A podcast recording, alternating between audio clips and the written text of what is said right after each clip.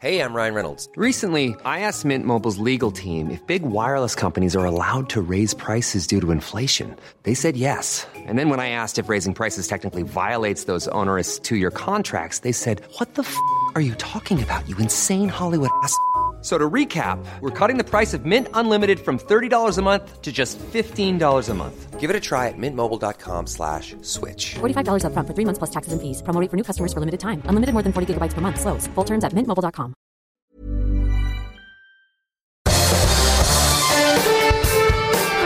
Esto es Me lo dijo Adela con Adela Micha por Heraldo Radio.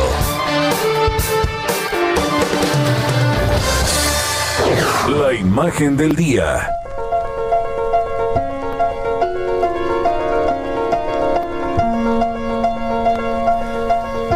Mariana Sánchez Dávalos, pasante de medicina de 24 años, fue encontrada muerta el jueves pasado en la habitación donde vivía en el ejido Nueva Palestina de Ocosingo, en Chiapas.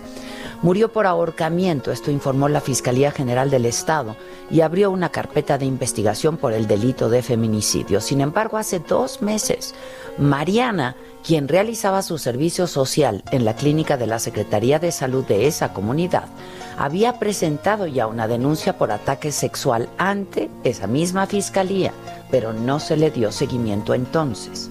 Luego de denunciar los hechos ante las autoridades, acudió a la Secretaría de Salud para buscar apoyo. Tampoco lo encontró. Le dijeron que se tomara un mes de vacaciones para recuperarse, pero en ese tiempo no recibió la beca de apoyo económico que tenía. La universidad tampoco le escuchó cuando pidió ser reubicada en otra comunidad. No quería regresar al cuarto, ese cuarto en donde la mañana del jueves fue encontrada sin vida. Hubo denuncias en redes sociales por parte de estudiantes de medicina quienes comenzaron y comentaron que Mariana había estado deprimida, angustiada, con las consecuencias del ataque sexual sin dinero y sin apoyo económico ni emocional. Mariana se estaba preparando para titularse y quería hacer una especialidad en patología. Era hija única, vivía con su abuela. El feminicidio de Mariana ha causado indignación y ayer domingo miles de personas encabezadas por la madre de esta joven doctora, Lourdes Dávalos Ábrego, marcharon por las principales calles de Tuxtla Gutiérrez y exigieron justicia para Mariana.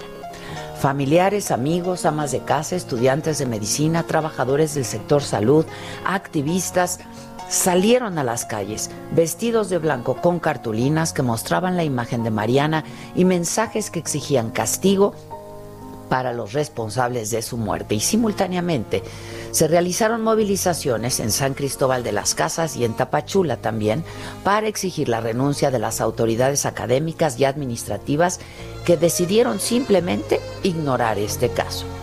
La madre de Mariana dijo que su hija le había contado que tenía un cuarto sin cama y había que compartir el baño que se encontraba en el exterior con todo el personal masculino. Por ser una zona de difícil acceso no había internet para comunicarse con ella. Denunció que Mariana sufrió hostigamiento y abuso sexual por parte de un compañero de trabajo, otro médico, lo que informó a la directora del centro de salud que simplemente lo que hizo fue cambiarla de turno. Y tampoco recibió la vacuna contra COVID-19 que había pedido cuando llegaron al lugar. La Secretaría de Salud Federal condenó los hechos, anunció que se reforzaría la atención para asegurar que todos los estudiantes de medicina cuenten con las herramientas para prevenir, denunciar y que se atiendan sus demandas en cualquier caso de violencia de género.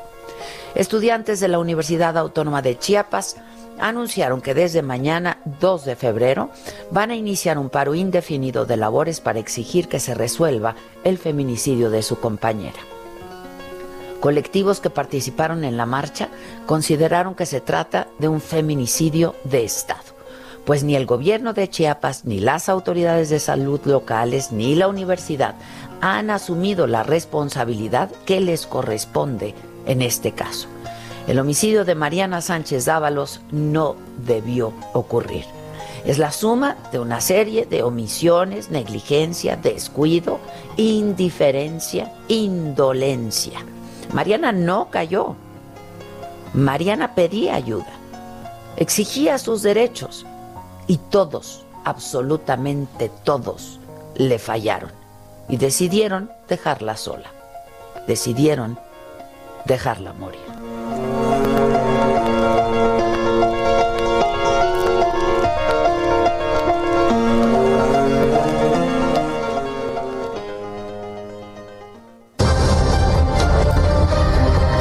Resumen por Adela.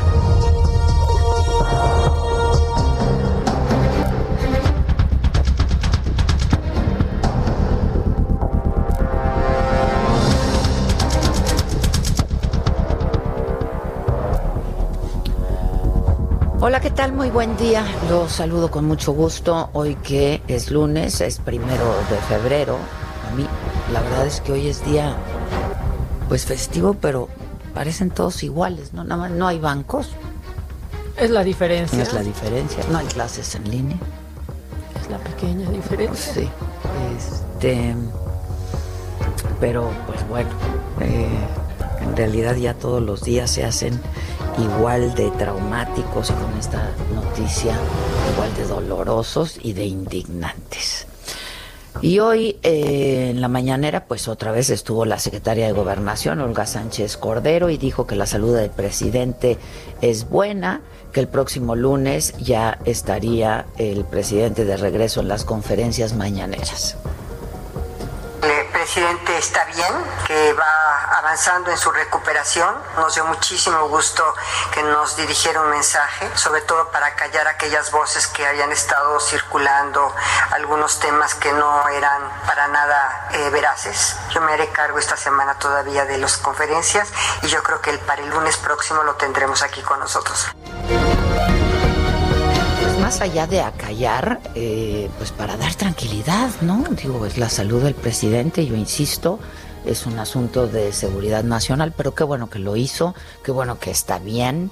Eh, mandó un mensaje videograbado el viernes, viernes pasado, así calado, como dijo él, bien así caladito. Caminando y caminando.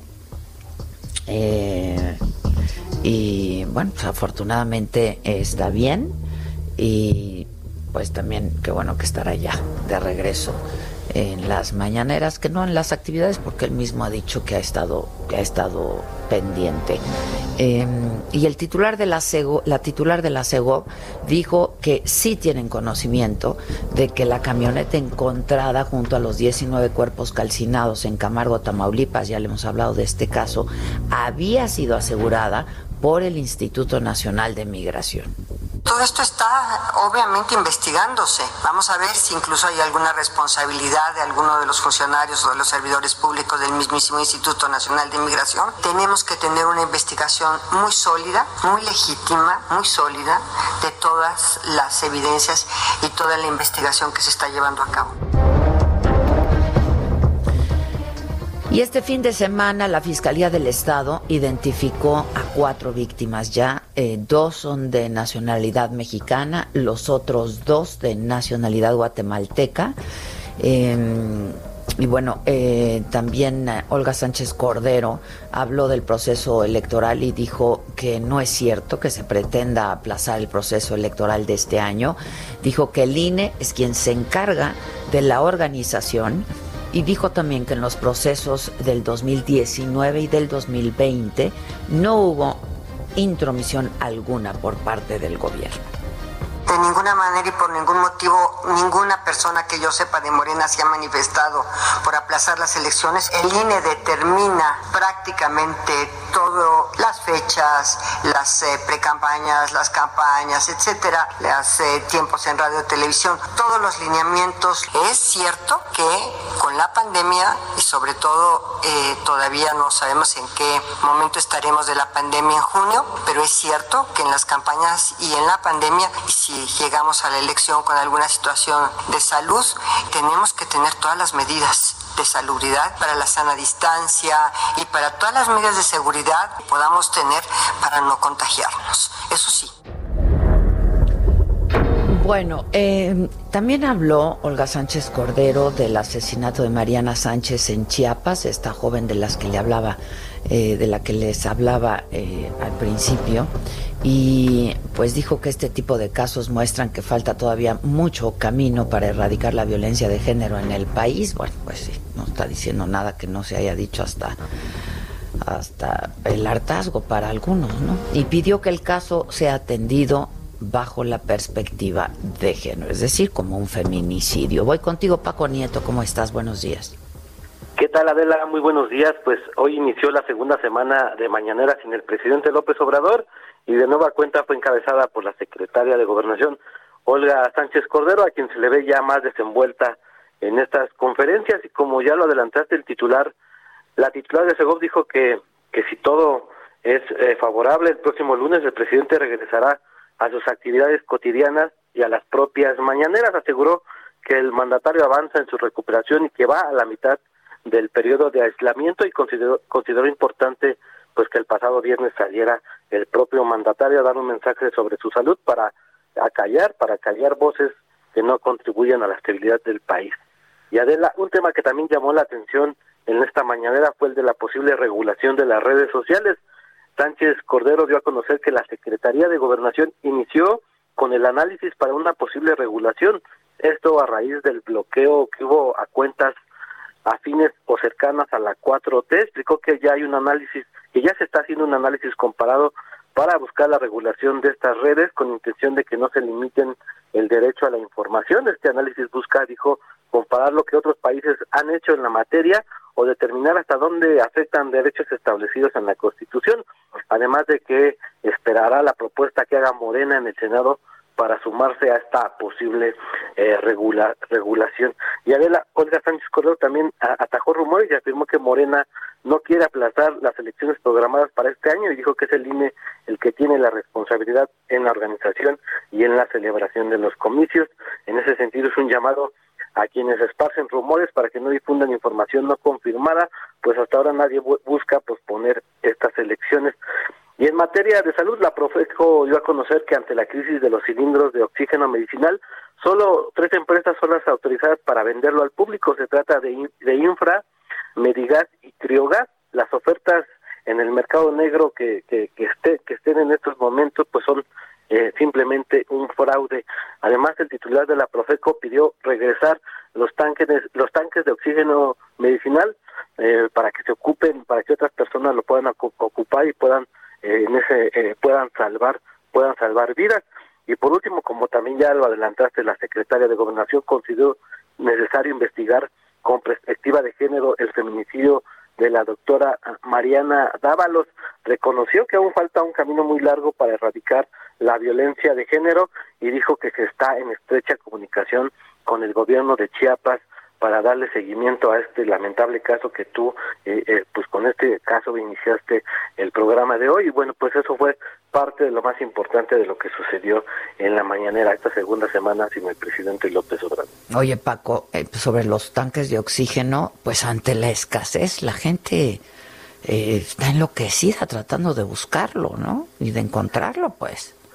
Sí, donde sea. Pues, y al precio que sea.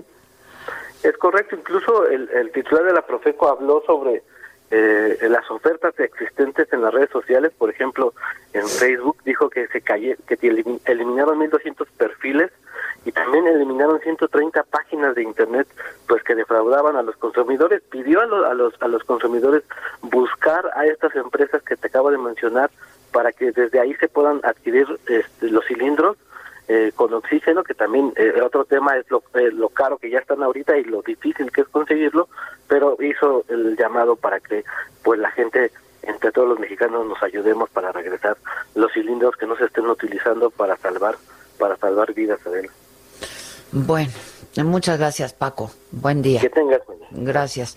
Y siguiendo con el tema de salud, eh, pues eh, la Secretaría dice, la Secretaría de Salud eh, Federal dice que ya van dos semanas a la baja de casos de COVID, eh, que este, y, bueno, ayer no hubo conferencia vespertina, no hubo parte médico de la salud del presidente Andrés Manuel López Obrador. Gerardo Suárez, ¿cómo te va? Buenos días.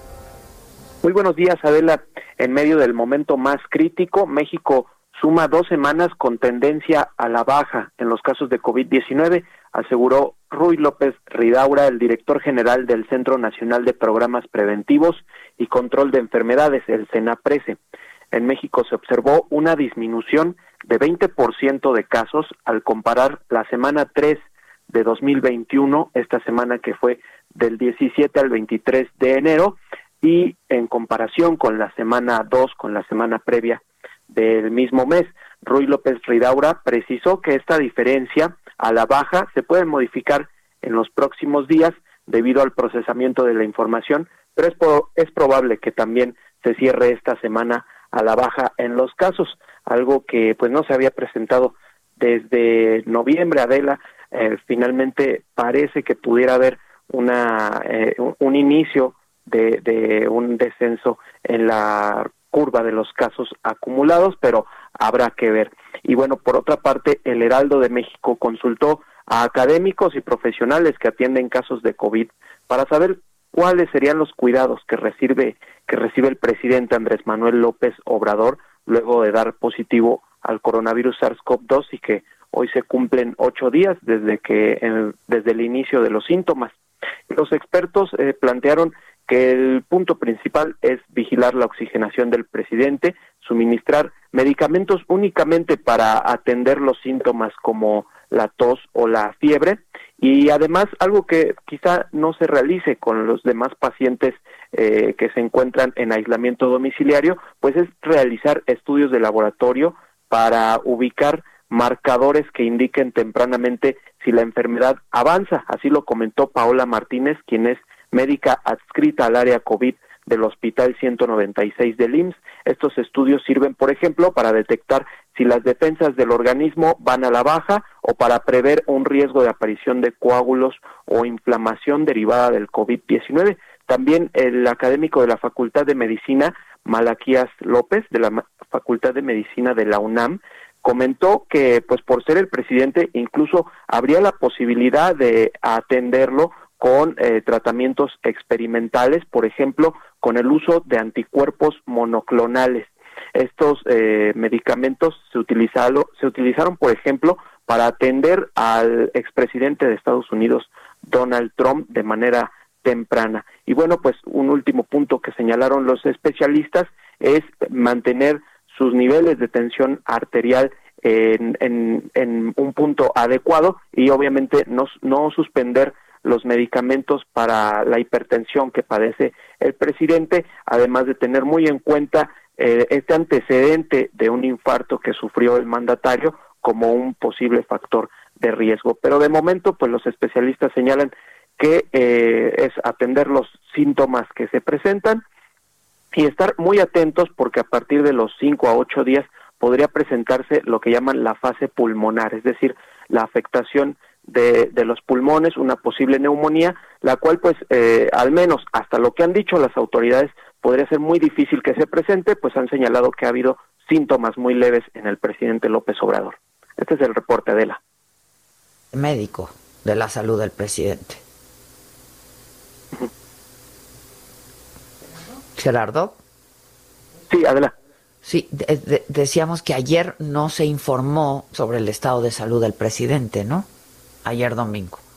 No, ayer no hubo parte médico, eh, como han sido los eh, días previos, pues de por sí es un parte médico breve, pero ayer eh, definitivamente no, no lo hubo. Sí, muy general. Así es.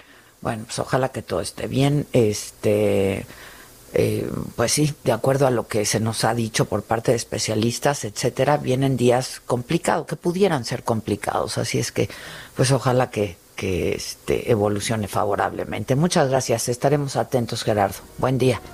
Buen día. Este fin de semana también, desde el viernes, empezó a hablar de la aparición de una cepa africana brasileña en Jalisco. Bueno, ya la Secretaría de Salud lo descartó. Dicen que la mutación, de hecho, podría ser mexicana. Voy contigo a Guadalajara. Mayeli Mariscal, ¿cómo estás? Buen día. Hola, ¿qué tal Adela? Muy buenos días, buenos días a todo el auditorio. Eh, como mencionas, ya se descartó que esta nueva cepa o modificaciones de coronavirus se trate de eh, algunas cepas eh, extranjeras, es decir, africana o brasileña. justo el gobernador Enrique Alfaro Ramírez informaba sobre este tema y dijo que se detectaron gracias a estudios que realizó la Universidad de Guadalajara eh, se dio a conocer también estos casos al Instituto de Diagnóstico y Referencia Epidemiológica, LINDRE, quienes ya eh, pues los estuvieron analizando y se descartan que sean cepas extranjeras, sin embargo, se continúan con los estudios porque estas mutaciones de, del SARS-CoV-2 pues pudieran atender a el virus eh, mexicano, es decir, una mutación mexicana local y eh, se está también analizando sobre todo las implicaciones que tendrían, es decir, si eh, implica mayor eh, pues contagios, mayor facilidad de transmisión, incluso si es que las vacunas eh, tienen alguna eh, pues modificación o deben modificarse, es decir, si también van a funcionar para esta eh, nueva cepa, se continúa estudiando,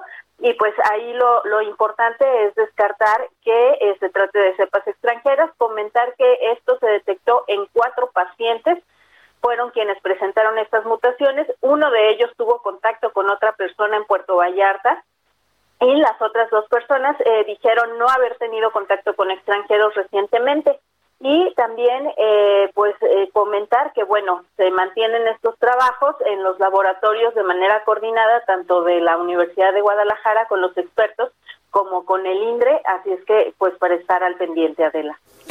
Bueno pues así lo haremos y en contacto. Muchas gracias. Gracias, buen día. Eh, por cierto, el canciller Ebrard dijo que el viernes, el viernes pasado, recibió ya un oficio de COVAX donde se confirma la asignación de vacunas contra el COVID de AstraZeneca para los meses de febrero y de marzo. Eh, lo informó a través del Twitter y dijo que la Secretaría de Relaciones Exteriores eh, que mañana en el pulso de la salud ya se informaría a detalle sobre cifras y fechas para la entrega de estas vacunas, estas las de COVAX.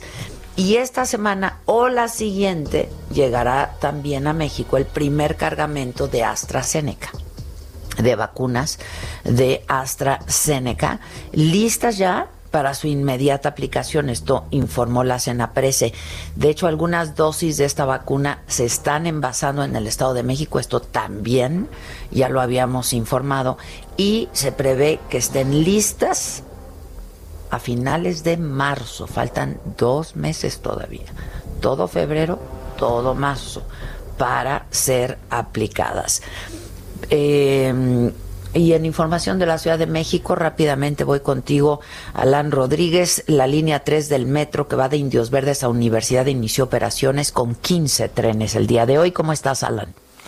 Hola, ¿qué tal Adela? Muy buenos días. Yo me encuentro en estos momentos en la estación Hidalgo, perteneciente a la línea 3, en donde el día de hoy, muy temprano, en punto de las 7 de la mañana, por tratarse de un día feriado, pues bueno, tuvimos la actividad, el reinicio de actividades de esta línea luego de más de 20 días de que estuvo sin servicio derivado de las afectaciones provocadas por el incendio de la subestación de Buen Tono, esto el pasado 9 de enero. Esta mañana pudimos observar a muchas personas, las cuales se dirigían a sus zonas de trabajo en todo momento portando su cubrebocas, respetando las medidas de sana distancia, esto afortunadamente porque no había muchas personas.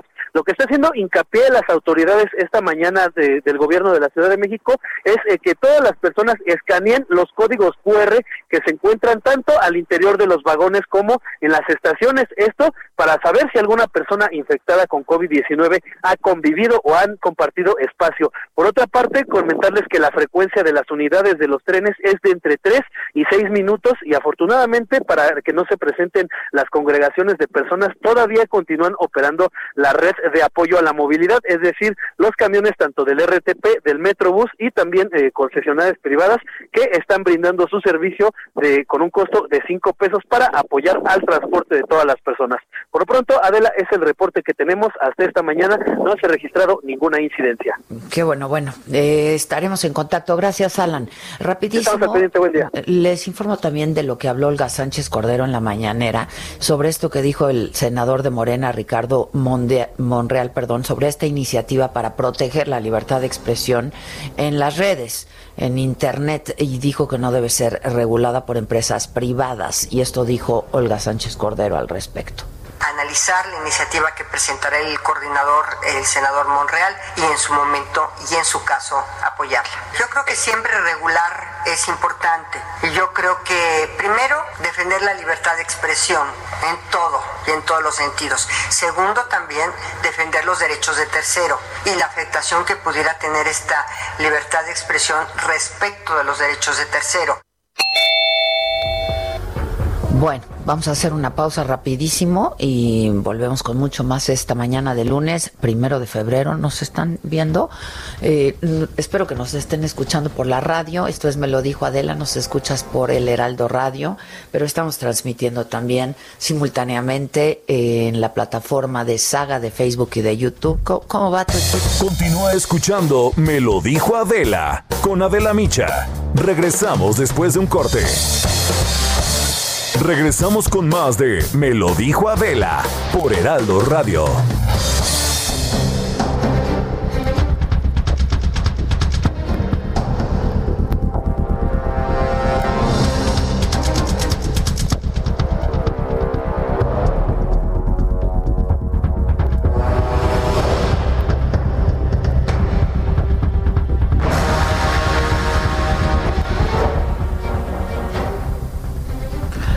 Estamos, estamos de regreso, eh, justo diez y media de este lunes, frío en la Ciudad de México, nublado en la Ciudad de México. De hecho, por aquí estaba chispeando, ¿eh? Sí, camino para acá, estaba el chipi chipi que le llaman. que le llaman. ¿Qué me dices? Ay, no, ya empezó el chipi chipi, vecina. ¿Qué me dices? ¿Qué me dices? Oye, este... Voy con Misael. Misael Zavala, ¿cómo estás? Buen día. Adela, buenos días. El presidente de la Junta de Coordinación Política del Senado, Ricardo Monreal, eh, pues adelantó que Morena busca limitar la actuación de empresas dueñas de redes sociales tales como Facebook y Twitter para evitar que esas compañías no regulen la libertad de expresión en el ciberespacio. Esto lo dijo el senador morenista porque pues argumenta que el bloqueo y cierre de cuentas por parte eh, de estas empresas como Twitter y Facebook en estas redes sociales pues significarían un atentado a la libertad de expresión. El senador morenista pues como bien lo sabes ha sido muy insistente ya con este tema de eh, pues ponerle digamos una iniciativa de ley para las redes sociales y esbozó un, pues una posible propuesta en la que busca proteger la libertad de expresión en el ciberespacio, ya que argumentó que eh, esta no debe ser regulada por empresas privadas, sino por el órgano, el órgano democrático y soberano. Esto se refirió al Congreso eh, de la Unión ya que pues al Congreso le corresponde únicamente manifestarse respecto a este catálogo de derechos humanos eh, de la Constitución. Ahondó el senador Monreal que la regulación de las redes sociales deberá ser a través de unas modificaciones a la Ley Federal de Telecomunicaciones y Radiodifusión, ya que las empresas privadas propietarias de estas redes prestan este servicio por medio de Internet a través de las redes públicas de telecomunicaciones del país. Monreal también consideró como justificado proteger la libertad de expresión en estas redes sociales y adelantó pues que será eh, por esta vía legislativa. Hoy arranca ya el periodo ordinario de sesiones y Morena trae este tema como prioritario. Eh, vamos a ver en los próximos días que lance la, la, la iniciativa el senador Monreal ya completa para que sea presentada a todos los grupos parlamentarios del Senado. Bueno, pues estaremos atentos también. Muchas gracias, Misael. Buen día. Oigan, no sé si alcanzamos a hablar el viernes de la cancelación de vuelos de Canadá. Sí, no, no, nos tocó. No nos tocó. Este, pero cancelaron vuelos de Canadá con destino a México. Este, y pues eso podría tener una disminución muy importante de aproximadamente 800 mil turistas canadienses y pues una baja de casi 800 millones de dólares, esto informó la Secretaría de Turismo. Este fin de semana el gobierno canadiense decidió, es que fue el fin, es que ya todos los días, sí, suspender vuelos a México y el Caribe a partir de ayer, a partir del 31 de enero y se abrirá hasta el próximo 30 de abril, es decir, todo febrero, todo marzo y todo abril para disminuir los contagios por COVID y también para aquellas personas que quieran ir a Canadá, este, pues tienen que hacerse una prueba PCR y, y eh, antes de abordar Entiendo que llegando allá les hacen otra prueba PCR y tienen que quedarse 14 días en cuarentena, ¿eh? En, ah, un hotel. Y dijo el primer con ministro. costo a ellos. Dijo, no son tiempos para viajar, ¿eh? Sí. Sí, fue muy claro y dijo que tendrían que pagar sus gastos mientras están en cuarentena y que no esperen menos de dos mil dólares. Pues sí, porque pues tienen que, tienen que pagar el hotel y todo eso es para disuadir a la gente, pues para que no vaya, no tienen a qué ir, ¿no? Como digo, no son tiempos de viajar, este, pues no tienen a qué ir. Y tengo justo, em, hablando de, de, temas de salud en la línea, a José Carlos Ferreira, él es presidente del Instituto Farmacéutico de AMIF. Alertan que habrá desabasto de medicamentos. Eh, José Carlos, ¿cómo estás? Buen día. ¿Me escucha? José Carlos, se cortó. Que de por sí, pues ya hay desabasto de un montón de... Sí, no solo los que tienen que ver con, con el COVID, ¿no? De muchos otros para otros para otras enfermedades para otros exacto. bueno pues el cáncer entre otros no este hidroxicloroquina sigue sin haber. muchos muchos medicamentos. Eh, José Carlos Ferreira creo que ahora sí podemos escucharnos. Cómo estás hola Adela qué tal cómo estás muy buenos días muchísimas gracias por la llamada no, al contrario, eh, muchísimas gracias a ti. Justo hoy, ¿no? Este lunes, yo es, lunes, este de asueto, pero yo decía que, pues ya la verdad es que todos los días se nos hacen, se nos hacen igual. Oye, y esta, este, este llamado de alerta que ya es de alarma, ¿no, eh, José Carlos, sobre el desabasto de, medicamentos. Es, es, es un tema eh, crítico, como bien eh, lo, lo, refieres en el título de la historia de la... Es un, es un desabasto histórico, jamás habíamos tenido estos niveles de, desabasto que van mm, desde... Eh, desde eh, desde medicamentos simples, sencillos para primer nivel de atención, llegando hasta quimioterapias para niños, pasando por una docena de vacunas que estaban en, en, en, el, en la cartilla nacional de, de, vacunación. Y por supuesto, bueno, ya ni hablamos del asunto de la vacuna eh, eh, COVID, ¿no? Que se requiere aprobación presidencial para poder este, traerla, importarla este, al país. Pero estos niveles de desabasto este, eh, nunca, nunca los habíamos visto. Ahora, más allá de la aprobación presidencial que ya la dio, ¿no? La semana, pues no pasada, la antepasada, el presidente en los últimos días en los que estuvo participando en la mañanera, pues el asunto es que ya es tarde, ¿no? Pues la gente, pues los, los estados compraron el medica la vacuna desde hace muchos, muchos meses. Así es, así es. Eh, ah, bueno, al, al, respecto de la vacuna, eh, no se está abasteciendo todavía a sectores privados. Exacto, el, compromiso que se tiene es para abastecer primero gobiernos y después empezar a favorecer este la distribución por medio de redes privadas. Pero eso en todo el mundo, ¿no? Es correcto, pero hoy por hoy eh, no no no se tiene ningún ningún convenio firmado este con México para el abastecimiento. Oye, este, ahora hay, eh, ¿qué, es lo que no se hizo, no se, no se hizo a tiempo, no se adquirieron los, los medicamentos? ¿Qué fue lo que no se hizo, José Carlos? Es correcto. Había que había que formarse en la línea de una iniciativa del Banco Mundial con la OMS que se llama COVAX.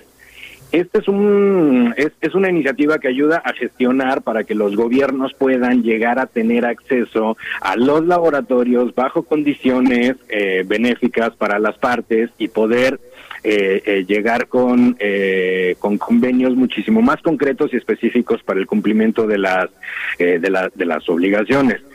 México no se formó en la en la fila de COVAX Entonces, eh, lo que se quiso hacer, yo siento que muy mal manejado por la administración pública, fue fingir que los cargamentos que estaban llegando para estudios clínicos, este, se los están, los manejaron como si ya fuera el abasto nacional requerido siendo que eran unos pallets que llegaron con eh, pruebas clínicas necesarias para la fase 3. Para la fase 3. Y nos lo quisieron manejar como si fuera ya el abasto nacional, el asunto está resuelto y compromiso cumplido, como dijo el canciller.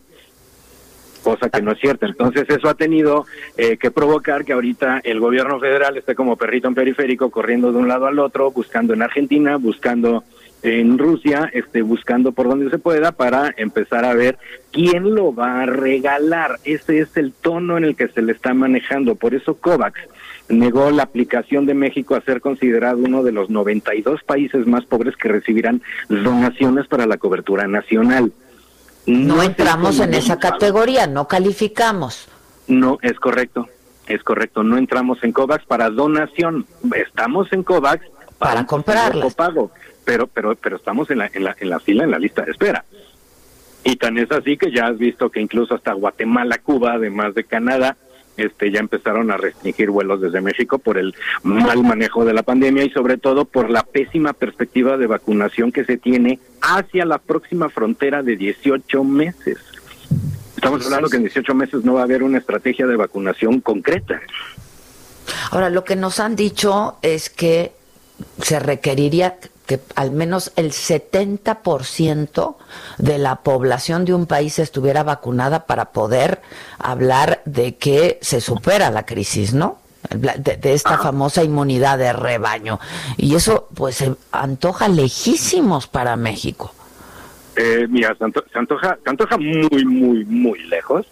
Y la inmunidad de rebaño, sin una estrategia clara y adecuada de vacunación, que no es un PowerPoint de 14 slides incluyendo portadas, sino que es una estrategia eh, seria con colaboración de privados, con colaboración de gobernadores, con colaboración de, de, grupos de derechohabientes, este, con, con puestos de vacunación, con uso de estacionamiento, todo lo que involucra un programa nacional de vacunación, este, realmente ya pudieras estar hablando de que de que el piso está eh, sólido, pero es que hoy por hoy no tenemos eh, no tenemos eh, absolutamente nada eh, sobre la vista, más que la expectativa de que se libere el fármaco para tratamiento de COVID hacia finales de, de este año. De este año. la regla de oro se va a llamar sobrevive al 2021, porque nadie va a hacer nada por ti, ¿eh?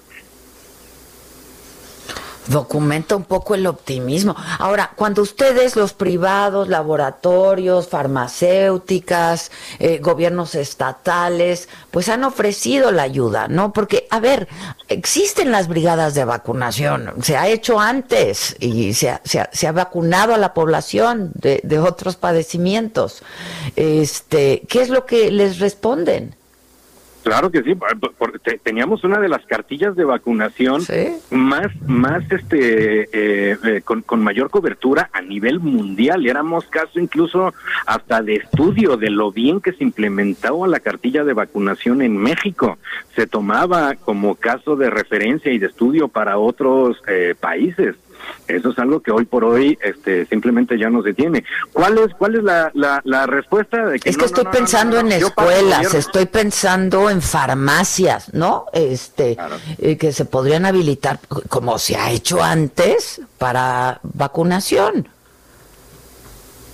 Por supuesto, por supuesto, y que las farmacias y, la, y las farmacéuticas y los grupos empresariales y los gobernadores y los mismos grupos de pacientes, todo el mundo estaría dispuesto a apoyar en esta iniciativa. Lo han ofrecido, entiendo. Para apoyar es, que se nos quite el pie del pescuezo. Lo han ofrecido, entiendo. Así es. Se, ha ofrecido, este, se, se, han, se han, incluso empresarios han querido hacer este viajes para negociar, pero se tiene, se tiene este la, la, la orden de primero abastecer gobiernos y luego abastecer particulares. Eso es por la medida emergente que se tomó de la aplicación de la vacuna, es lo que entiendo, ¿no? Primero se abastece a los, ajá, al Estado, digamos. Este, pero cuando ustedes ofrecen al gobierno federal eh, e, esta, esta ayuda y esta colaboración, ¿qué les responden? Portazo. Portazo. Simplemente eh, eh, lo, que lo que se dice es que ya todo está este resuelto, todo está cubierto, la pandemia está eh, controlada y si dicen que no estamos manejando bien la pandemia es porque es un este informativo este tendencioso, ¿no? pero pero la realidad creo que la estamos viendo todos y ya es una cuestión de urgencia, ya no es nada más simplemente decir por favor revélame el convenio que tienes este de compra. Ya ya es decir se nos está saliendo de control. Ya hay nuevas cepas. Estas cepas son eh, más eh, mortales. Estas cepas son más contundentes y atacan más a las poblaciones infantiles. Y lo y lo que vemos es que el el, el, el, interés de la disculpa me está en la construcción de estadios y en la destrucción de arbolitos para el tren Maya. Es, eso es donde está verdaderamente el, el, el interés por parte de ellos. Ahora, eh, eh, lo que es un hecho es que en este país se han aplicado, ¿qué? ¿700 mil dosis? 612 mil. 612 mil dosis. No a personal médico de manera prioritaria. Pues no, pues ya se les puso, por ejemplo, a los maestros, al, al personal docente de Campeche, cuando Campeche ya entró en semáforo amarillo, ¿eh? Que estaba en semáforo verde, ya entró a semáforo amarillo, por lo tanto, pues no podría iniciar clases presenciales, porque solamente si hay semáforo verde se puede iniciar clases presenciales. Claro. y, eh, y, que desaparezca el bicho de la faz de la tierra, ¿no? Prácticamente. Pero ¿por qué? ¿Por qué empezar con maestros y no por los médicos en la primera línea de batalla? Como se había dicho, Así es. No, como se había dicho. Pues es que no hay vacunas, o sea, es, son insuficientes. Han llegado 612 mil y pues el personal médico rebasa ese, ese número. Cuando, cuando, estamos hablando de que solamente se ha vacunado el 0.6% de la, eh, de, la, de, la, de la población, países como Brasil ya están llegando al 0.8%, como en Rusia están en el 0.7%. ¿no? Pero, pero lo estamos manejando a, a, a, cuentagotas y eh, siento que nosotros como población, este, no estamos siendo lo suficientemente responsables en exigir lo que verdaderamente es nuestro derecho para poder eh, eh, llegar a tener ese, ese, ese, esa protección que necesita este brindar el, el, Estado. Y no, y no y no es porque sea papá Estado el que nos tiene que proteger y mantener, no, simplemente pues porque ahorita las vacunas solamente se le están vendiendo a los estados, a, a, los países, vaya, a los gobiernos nada más. Y, necesitamos ver una estrategia de cabildeo muchísimo más sólida, más concisa, para poder ir a saltarse la fila para decir, espérate, en, México tenemos un problema este epidemiológico de rebrote de conjunto que nos está empezando a provocar problemas. Entonces, pero, pero necesitamos cabilderos, no necesitamos a funcionarios honestos y obedientes. Necesitamos cabilderos que vayan, que brinquen, este, y que, y que vayan a conseguir lo que realmente y de facto se necesita, que es ya empezar el surtimiento de las vacunas. Basta de demagogia, basta de discurso, basta de ocultar, de engañar y de desviar. Lo que necesitamos ahora, hoy por hoy, es que realmente las cosas empiecen a cumplir de facto y tenemos que ser un poquito más responsables nosotros como sociedad civil en, el, en, en, la exigencia y en el cumplimiento de esos compromisos, Adela, perdón. Ahora, este, bueno, lo que ya se dijo es que van a llegar 24 millones de dosis de la vacuna rusa. Ajá.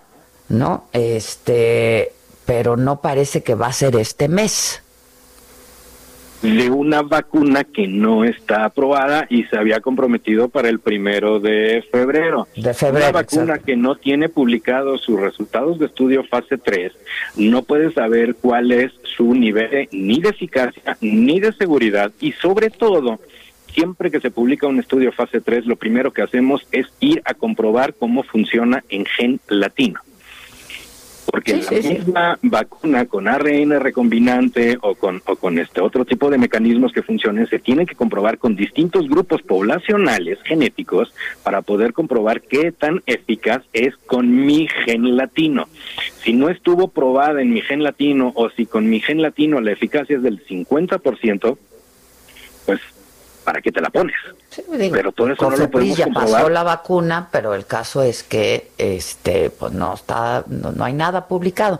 Ahora, dime algo, este eh, José Carlos, eh, esto en lo que se refiere a la vacuna, pero hay desabasto de medicamento en general. Ajá. En general.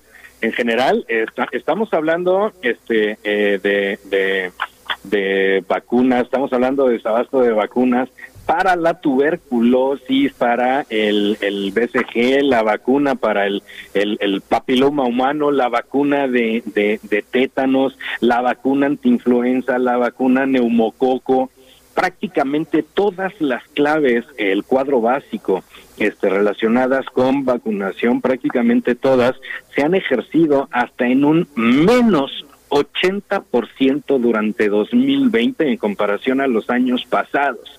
Es decir, no les ha interesado comprarlo. Y no solo eso, Laboratorios Imperiales, quien era el principal fabricante e importador de vacunas al país, pues simplemente fue vetado este por alguna desviación que le encontraron en un contratito este, en 2017. Por corrupción, pero pues no, no fue corrupción, no, no, no, fue un aspecto técnico en una licitación del 2017 donde metió un documento que no le correspondía. Eso ofendió al régimen y lo vetó. Eh, a laboratorios imperiales, él surtía este, alrededor de 100 millones de, de dosis de vacunas al año al sector público. Y estamos hablando de vacunas BCG, sarampión, tuberculosis, BPH, tétanos. BPH no, perdóname, pero sí este tétanos, la de, la de la de hepatitis, la de disteria, la de polio, eran surtidas por laboratorios eh, imperiales, hoy por hoy vetado por el régimen, inhabilitado por el régimen, no por corrupción, porque te voy a decir algo, si hubiera habido corrupción, hubiera habido una denuncia y se estuviera persiguiendo a funcionarios públicos y empresarios por un aspecto de corrupción y estaría la Comisión Federal de Competencia y estaría incluso hasta el Poder Judicial ahí metido haciendo la averiguación. No, simplemente como no se puede comprobar, entonces nada más inabilítalo. ¿Qué es lo que me interesa? Provocar desabasto de vacunas, provocar caos. No, no, no meter empresarios a, a, a, la cárcel. Entonces, si, si, si no nos mata la disteria, no, no, nos va a matar el, el COVID hasta hasta que hasta que la, la, regla del juego que se llama sobrevive este 2021 nos lleve a buscar y a fomentar el, el, el, el, turismo el turismo farmacéutico hacia principios del 2022 para ir a buscar allá fármacos y tratamientos cosa que hoy por hoy ya lo están precisamente previniendo porque no quieren que esto se desbalance y que todos los mexicanos se vayan a vacunar a Cuba o a Canadá pues porque el gobierno no está haciendo lo que le corresponde acá. Y si hablamos de las quimioterapias para los niños, bueno, Adela, ya, ya, ya la suma ya está contando en más de 820 días sin quimioterapias y este casi dos mil niños que han fallecido derechohabientes del sector público por falta de quimioterapias. Esto es una, una es una eh, inhumanidad, Adela. Eh, ¿qué, gobierno se atreve a, declararle la guerra a los niños con cáncer. simplemente es algo que no me explico, Adela. Está terrible, terrible. Y no se ve, pues no se ve como para cuándo, ¿no? No, no, se, no se ve, no se ve una, una, una salida. Mira, nosotros el pa' cuándo, este, nosotros le estamos llamando a la firma de los contratos con la UNOPS este porque así como laboratorios imperiales que no le quieren comprar simplemente no le encuentran nada malo pero no le quieren comprar. Lo que están haciendo es que este eh, dijeron bueno ya no le quiero comprar a ninguna empresa farmacéutica establecida en el país. Entonces ahora lo quiero comprar todo por medio de una figura que se inventaron por orden del ejecutivo en la ley de adquisiciones que se llama organismo internacional intergubernamental. Entonces le dijeron bueno tú cómprame todos los medicamentos que se necesitan aquí en el país, cúbreme los tiempos, cúbreme las garantías, cúbreme la calidad. Y este, eh, la UNOPS obligó al gobierno de México a cambiar la ley de adquisiciones, alterando todo principio básico de soberanía. La UNOPS le dijo, oye, pero espérame, es que México tiene demasiados tratados de libre comercio, modifícame la ley de adquisiciones para que me blindes legalmente. Luego le dijo, oye, este, me estás mandando a hacer shopping turístico internacional, ¿verdad? Pues adivina qué, El paracetamol más barato del mundo lo acabo de encontrar en Bangladesh, pero no cumple con todos los criterios de seguridad y eficacia.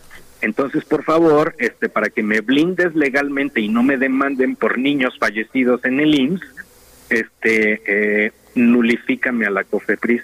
Y por cierto, no quiero que la, que la COFEPRIS me esté discutiendo de lo que estoy comprando en el exterior. Entonces, por favor, quítame la necesidad de exigir registro sanitario. Entonces, la, la UNOPS está manejando al país completamente a su modo y por eso está cobrando solamente para efectos de consultoría, no para comprar medicamentos de consultoría, este 134 millones de dólares que ya le fueron pagados para que la UNOPS empezar a hacer su eh, investigación de mercados. La eh, primera publicación tenía que haberse hecho de las licitaciones el pasado 31 de octubre y hoy por hoy es día primero de febrero que la UNOPS no ha firmado absolutamente nada, no ha asignado nada y no ha llegado al país ni un solo medicamento para el sector público comprado por la UNOPS. Obviamente, en el convenio de colaboración específico que se tiene entre la UNOPS y el gobierno federal, no hay absolutamente ninguna penalización por retraso en la asignación de los contratos. Qué conveniente, ¿no, Adela? Sí, qué cosa, qué cosa. Me tengo que ir una pausa. El, la verdad es que el panorama ya se veía desolador, pero aún más todavía, ¿no? Porque, bueno, pues no se ve para cuándo. Estemos en contacto, si me permites, José Carlos. Muchas gracias. Claro que ¿eh? sí. Claro que sí, Adela, por supuesto. A tus órdenes, un fuerte abrazo y excelente inicio de semana corta. Gracias. Y como dice él, a sobrevivir también el 2021. Hacemos una pausa. Continúa escuchando Me lo dijo Adela con Adela Micha. Regresamos después de un corte. Esto es Me lo dijo Adela con Adela Micha. Ya estamos de regreso.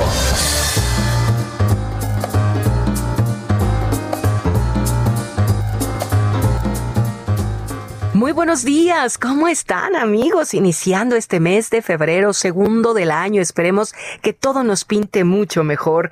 Y saben que es importante seguirnos cuidando, por supuesto, pero también nutrirnos con un buen cóctel de antioxidantes. ¿Para qué sirve? Bueno, pues una de las cosas maravillosas es vernos y sentirnos 10 años menos, entre muchas más. ¿Cómo estás, Pausazo? Adelante. Hola, mi Moni, sí, todo el mundo quiere lucir muy bien de adentro hacia afuera. Yo les traigo la solución.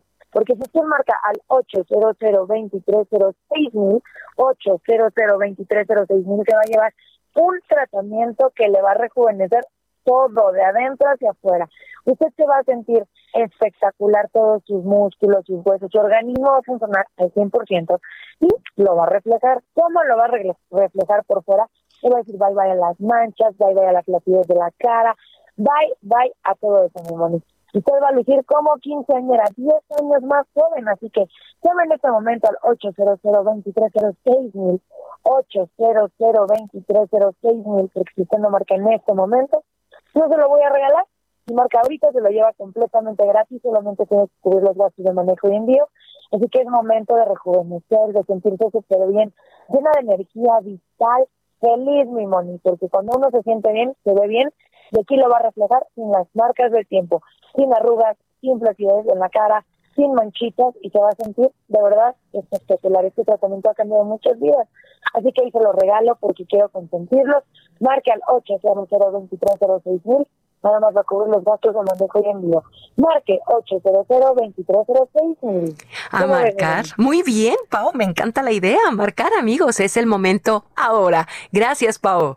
Gracias a ti, mi Continuamos.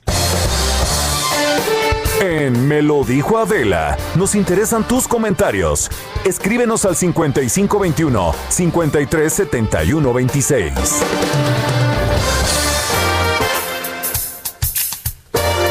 Esto es Lo Macabrón.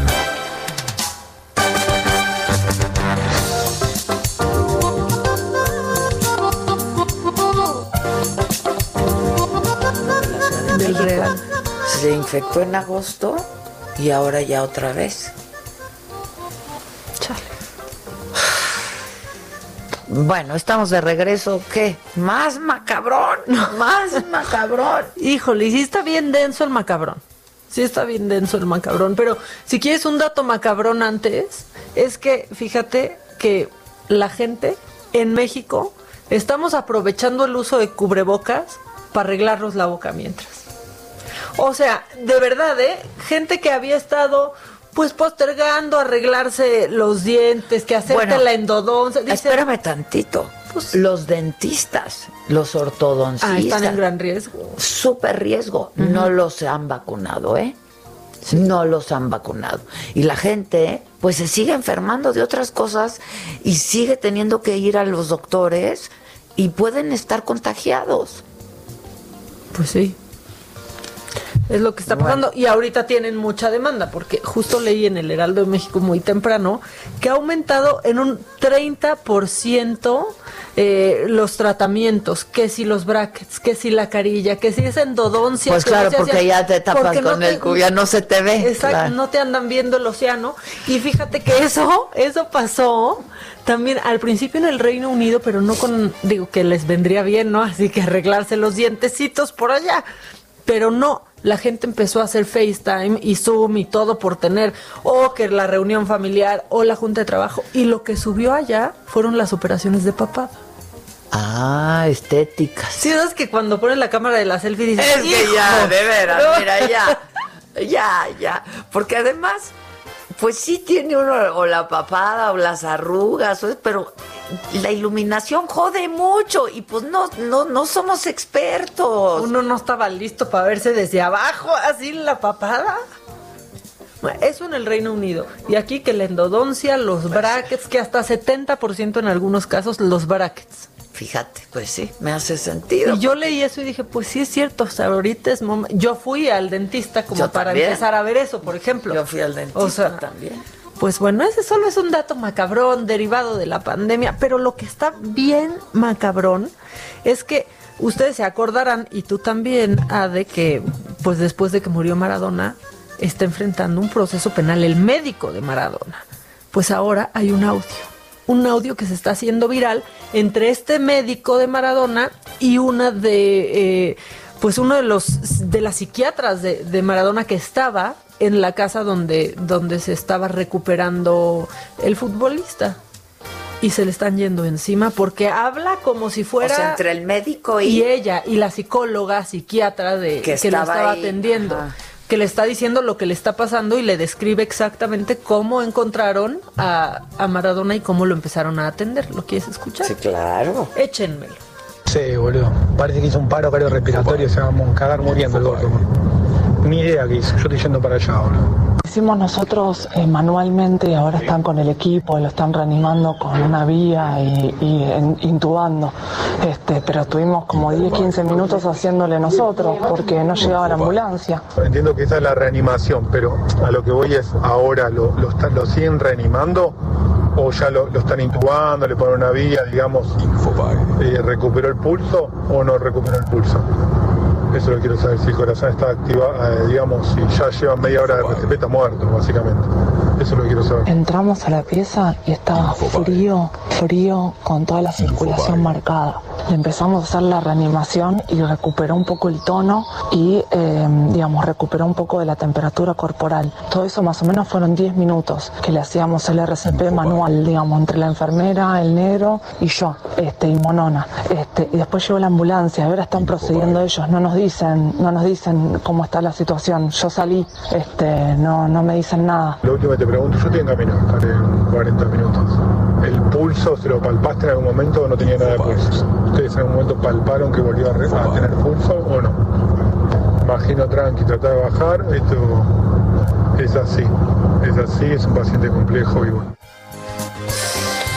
Pues ahí está, se hizo público, escuchaban ahí una voz medio macabrona, es como de quien filtró este, este audio que ahí la, la puso, pero bueno, se difundió esta conversación que tuvieron pues la doctora y el médico que lo, que lo operó y Dalma Maradona, que es la, hija de, Maradona, puso en su cuenta de, de Twitter, eh, se les fue pues a Leopoldo Luque, que es el doctor que ustedes escucharon, y a esta doctora también. Dijo, es un hijo de... El doctor. Sí, exactamente. La persona que se lo presenta a mi papá lo contrata y le paga un sueldo que también se, se va a ir contra, contra él, que es eh, Matías Morla, abogado y amigo de Del Maradona. Y del doctor. Exactamente, que es quien los, Los presentó. presentó. Se está poniendo bien fuerte este tema porque Leopoldo Luque, el doctor y Agustina Kosachov están como sospechosos por posible homicidio culposo. Pero Agustina, ¿por qué? O negligencia médica. Pues se fueron contra los médicos tratantes. Pero Agustina es la que estaba ahí. Exactamente, la que escuchaste hablar y explicarle a, a Leopoldo, al doctor, lo que estaba, lo que estaba sucediendo. Y al principio del audio, pues la verdad es que como dice el doctor, este ya se va a morir, pues es lo que Sí. ha enardecido Qué indolencia. a la Argentina. Es que qué indolencia. Pues está, se está poniendo bien feo este, este tema. Y la hija de Maradona, pues es la que está este encima de, encima de esto y que no lo está soltando. Y ellos están acusados de homicidio culposo o negligencia médica. Hijo, sí está cañón. Sí está bien feo, ¿no? Y luego, uy, feo está esto de un maestro de la UNAM, Adela. Se ¿Qué? le hizo bien chistoso en su clase decir, pues si veo a una mujer, lo primero que veo son sus chichis. Ah, ya. Para Maca, explicarle no, una Maca, clase. No, Maca. Para explicarle una clase a Vicente Fernández. No, no es cierto, a Vicente Fernández. No, ya vamos a dejarlo en paz. Esto fue lo que sucedió en pleno Zoom. ¿Estás viendo la leycita acá? No la vi. No, pues aquí hay que fijarse. Te voy a poner un ejemplo muy chusco. Si yo veo una mujer, lo primero que veo son sus chichis, ¿no? ¿O no? O sea, digo, la verdad, yo, yo me fijo a ver si tiene o no tiene, ¿no? Ya que tiene, ya, entonces ya... Perdón, es ¿Sí o no? la somos, máquina. somos hombres. O sea, algunos de otras partes, ¿no? Perdón. Y sigue con el No, chiste. a mí me gusta. No, yo, yo, yo todavía me estoy acabando de criar, ¿verdad? Sí, yo todavía me estoy acabando de criar. No, no, Dice, no. sí, no, me no. entiendes, ¿no? A mí lo que me da orgullo de estos audios, por ejemplo, es que no se escucha a los otros alumnos riéndose, Pues no, ni festejándole, ¿cuál es la risa? ni festejándole. El único que se ríe es él. Sí, la verdad es que sí. El único que se ríe es él, pero ha sido suspendido. La UNAM eh, no dejó pasar el comentario de este ¿Qué les profesor, parece gracioso? evidentemente. eh? ¿Qué les parece graciosito? No, y, y me, sí si me entendiste, el ¿verdad? paquete, ¿no? Sí, es lo mismo Como y tampoco maestra. da risa. O sea, jamás. Es lo mismo, O sea- pues no. Ahí te estoy viendo el paquete, pues no. Pues ha quedado sus- suspendido. Eh, dicen que no impartirá cátedra ni alguna otra asignatura para el semestre 2021. Bueno, pues ya para ninguno, ¿no? Pues no. Pero por lo menos este semestre está suspendido. Oye, Maca, Este, ¿qué vacuna nos quieren dar? va- vacuna con gorgojo. gorgojo, nos, nos- ya nos va. Mira, o no, o ya ni pues esa. Pero ponle el acento al final. Vacuna con Gorgojov. Sí. Vacuna con. Gorgojov. Gorgojov. Bueno, este profesor con el sentido del humor Ay. metido en donde te hacen la prueba de COVID en China, eh, se Ay, llama Felipe Me mandó de Jesús Gutiérrez. el visual.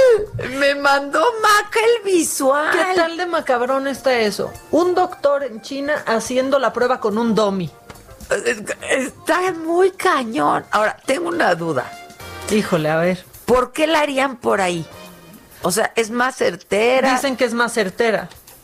Que es más certera porque te tardas más por en desechar por ahí y que está pues más concentrado. Sí, como la temperatura. Exactamente.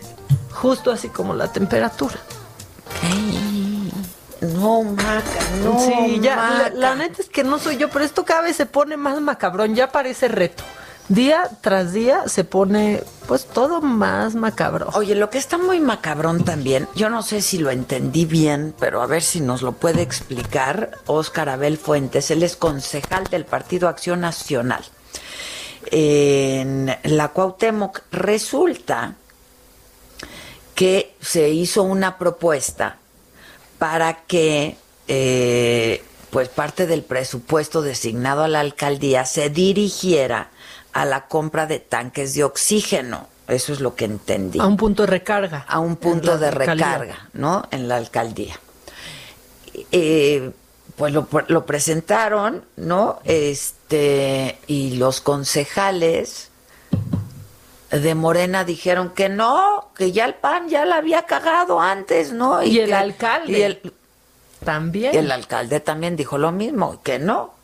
Pero, o sea, ¿por qué están este privilegiando, ¿no? Este asunto político por sobre la salud de la gente, es lo que yo no entiendo. El que lo presentó, entiendo, es Oscar, ¿no? Oscar Abel Fuentes, ¿cómo estás? ¿Qué tal, Adelia? Bueno, pues muy bien, buenos días a todos. Igualmente, a ver, explícanos, no, no sé si lo entendí bien porque me parece eh, tan mezquino que prefiero no entenderlo. pues la verdad que el primer sorprendido fui yo, yo y, mis, y otros compañeros más. Este, la verdad es que algunos compañeros este, votaron a favor, mi compañera este, de Acción Nacional y, y la del PRI lo votaron a favor, y todos los demás este, definitivamente en contra. El alcalde, los cuatro concejales de, de Morena, la concejal del PT y el concejal de, del PRD, que por cierto ya le brincó a, a- a- al, al PT. pero mira, te voy A ver, pero ¿qué, qué- cuál fue la propuesta para que el auditorio lo entienda? Mira, la propuesta es muy sencilla y muy certera y no le hubiera costado absolutamente nada a la alcaldía. Yo leí, la- la- las alcaldías no tienen facultades en materia de salud. Entonces, este, todo el tema de salud lo maneja la jefa de gobierno.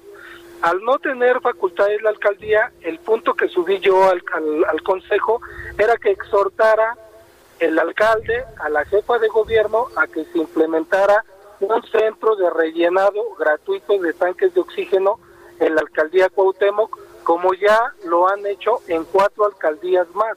O sea, esto ya sucedió en cuatro alcaldías más. Iztapalapa, Milpal- Milpalta, este, Gustavo Amadero y Álvaro Obregón, creo que, son, que es la cuarta. Entonces yo, como concejal, pues recibo continuamente, día a día, pues llamadas de los vecinos, pues este en un estado ya de psicosis, espantados con la urgencia de que tienen este vecinos o familiares o amigos con la urgencia de oxígeno.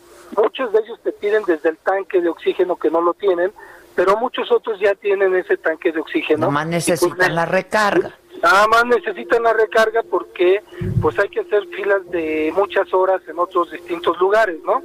Entonces aquí la situación está que, que se que se la que se la solicité al alcalde es era, era solamente justamente eso, es ser una un exhorto a la jefa de gobierno para que se implementara esa recarga en la alcaldía.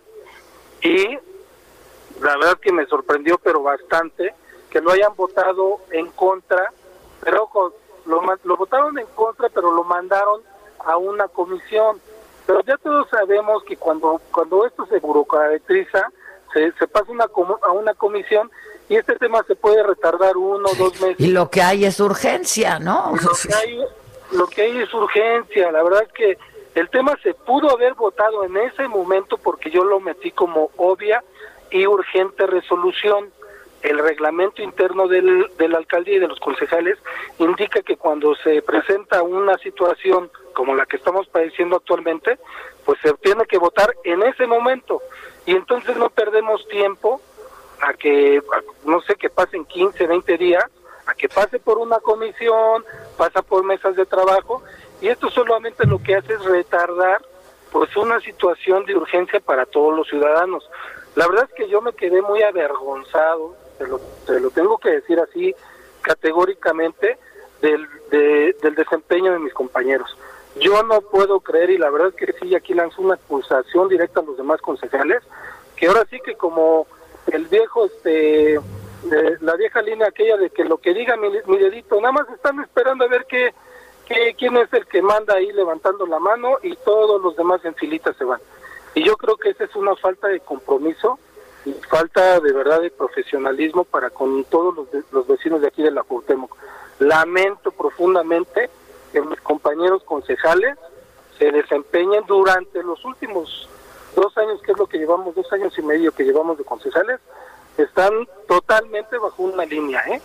Todos, si ustedes revisan todas las sesiones anteriores, se van a dar cuenta cómo pues aplican lo de la mayoría y pues nos tienen arrinconados a quienes no pensamos como ellos y pues la verdad es que nosotros estamos para favorecer el bienestar de los de los vecinos de la Cuauhtémoc. Pues es que sí es, sí es de avergonzarse, la verdad. Oye, ¿y el alcalde a todo esto? No, pues el alcalde votó, votó en contra de En que contra se también. en eso, en ese momento.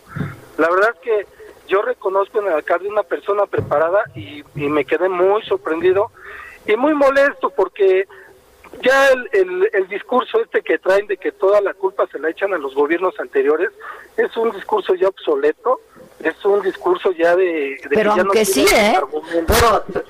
pero suponiendo que sí, pues ahorita es un asunto de emergencia, de urgencia, o sea, es pura mezquindad, no, no entiendo. Y, la- y te digo una cosa, Adela, con todo respeto, en este tema de salud no tienen a quién echarle la culpa. Es verdaderamente un fracaso y una vergüenza, y lo tengo que decir abiertamente desde el comportamiento del Ejecutivo, pasando por el subsecretario, y así nos vamos hasta hasta hasta la hasta la mesa de, de, de sesiones de los consejos de las alcaldías. Ha sido desastrosa la, la estrategia de salud. Yo me siento muy avergonzado de, de- de nada más ver pasar todo esto y estamos prácticamente con las manos atadas porque pues nos mayoritean y nos dan unas tundas que ya ni para qué platicarte. Qué pena, la verdad, qué pena. Entonces, ahora pasa, ¿ahora qué? Ahora pasa una comisión de desarrollo y bienestar, este, eh, donde se va a discutir si sí es viable la propuesta o no. Hazme el favor. Pues sí, y la gente se sigue muriendo porque no tiene oxígeno. tenemos tenemos el audio, digo, fue una sesión como de hora y cachito, pero tenemos el audio que dura dos minutitos. Si quieres, aguántame ahí y lo escuchamos juntos. Claro que sí. Bien. Integrantes del Consejo, la propuesta de acuerdo del concejal Fuentes solicita que el tema sea tratado como de urgente y lleva resolución, por lo que se instruye al secretario técnico para que en votación nominal recabe los votos sobre la aprobación o no de la solicitud. Integrantes del Consejo, está a su consideración tratar la propuesta de acuerdo presentada por el concejal Abel Fuentes como de urgente y obvia resolución, por lo que le solicito verbalizar el sentido de su voto de manera nominal, para lo cual encaminaré la votación en orden alfabético de sus apellidos paternos una vez que el presidente haya expresado su voto. Néstor Núñez, en contra. Concejal Arriola, 170 hospitales en obra negra, dejó el PAN. Erwin Arriola, en contra. concejal Baena, Miriam Baena, en contra. concejal Barrientos, Ahora sí la derecha se pone a ver otros errores y por supuesto que estoy en contra de eso. Solo voten, solo tienen que votar. concejal Cañizales, No ocupar la desgracia para beneficio personal. El que escupe hacia el cielo le vuelve a caer. En contra. concejal Fuentes, Les debería dar vergüenza dar estos resultados en materia de salud. A favor.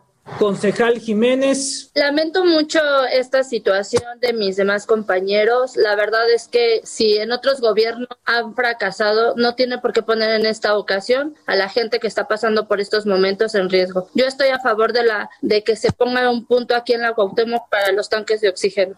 concejal Martínez, El PAN dejó miles de muertos en contra.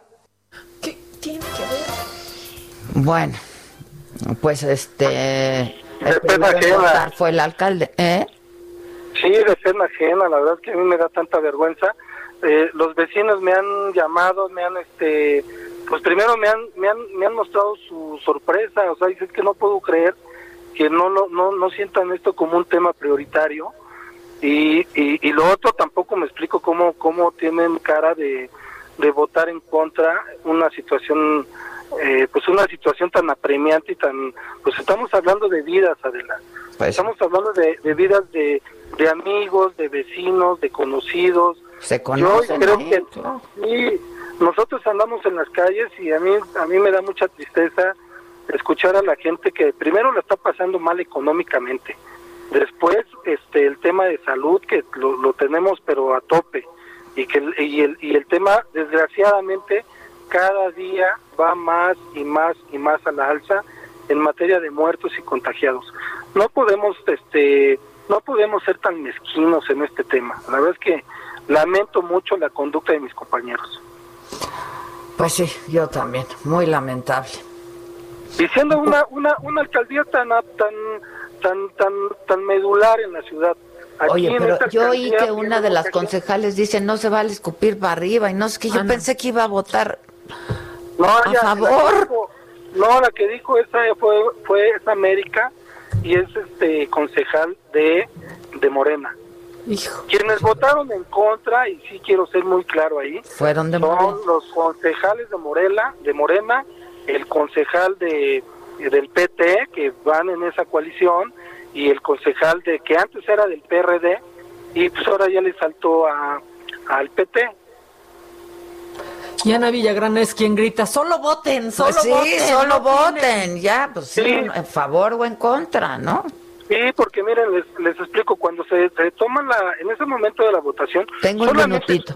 solamente tienes que emitir el voto, pero mis compañeros siempre se agarran de ahí para, a- para decir cosas y echarle la culpa siempre a, a- a otras personas y no asumir su responsabilidad.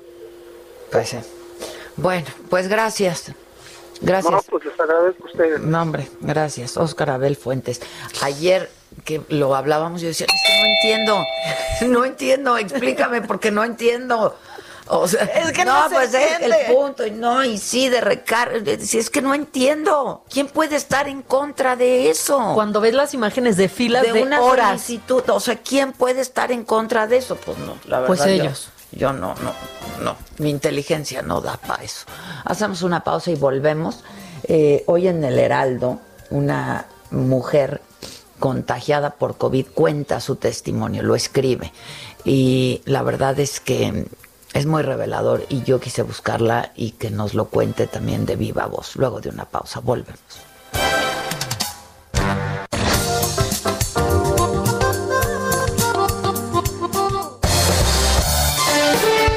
Me lo dijo Adela, nos interesan tus comentarios. Escríbenos al 5521 537126. Continúa escuchando Me lo dijo Adela con Adela Micha. Regresamos después de un corte. Regresamos con más de Me lo dijo Adela por Heraldo Radio.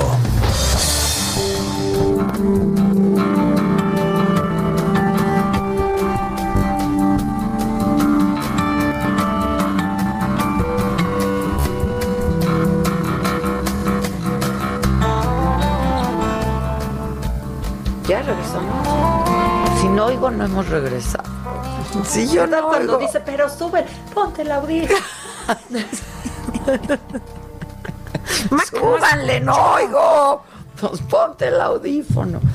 Oigan, este, es que les comentaba, ya estamos de regreso, eh, les comentaba que estaba yo leyendo este testimonio de eh, esta mujer, Rosa María Ayala, en el Heraldo escribió eh, su testimonio y lo publican hoy sobre lo que vivió al ser contagiada de COVID-19 y la verdad es que yo quería que nos lo contara también de viva voz y la tengo en la línea telefónica Rosa María Ayala. Señora Rosa María, buenos días.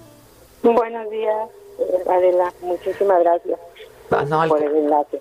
al contrario, al contrario, pues antes que cualquier otra cosa, ¿cómo está? ¿Cómo está de salud? ¿Cómo se siente? Pues estoy en franca recuperación, todavía con puntas de oxígeno las 24 horas, pero ahí voy este, mejorando cada día. Y eso nos alegra muchísimo. Pero sí me gustaría que nos, pues un poco nos contara, eh, ahora sí que de- desde el momento en el que le diagnostican que está eh, usted con COVID. Bueno, este, prácticamente fue cuando sacaron los estudios del laboratorio. Yo fui porque mi hija me invitó, me dijo, vamos mamá, para que te hagas el estudio, porque ella ya presentaba eh, dolor de espalda y un poquito de dolor de cabeza. Y se lo fue a hacer y me dijo, vamos mamá, yo no tenía ningún problema.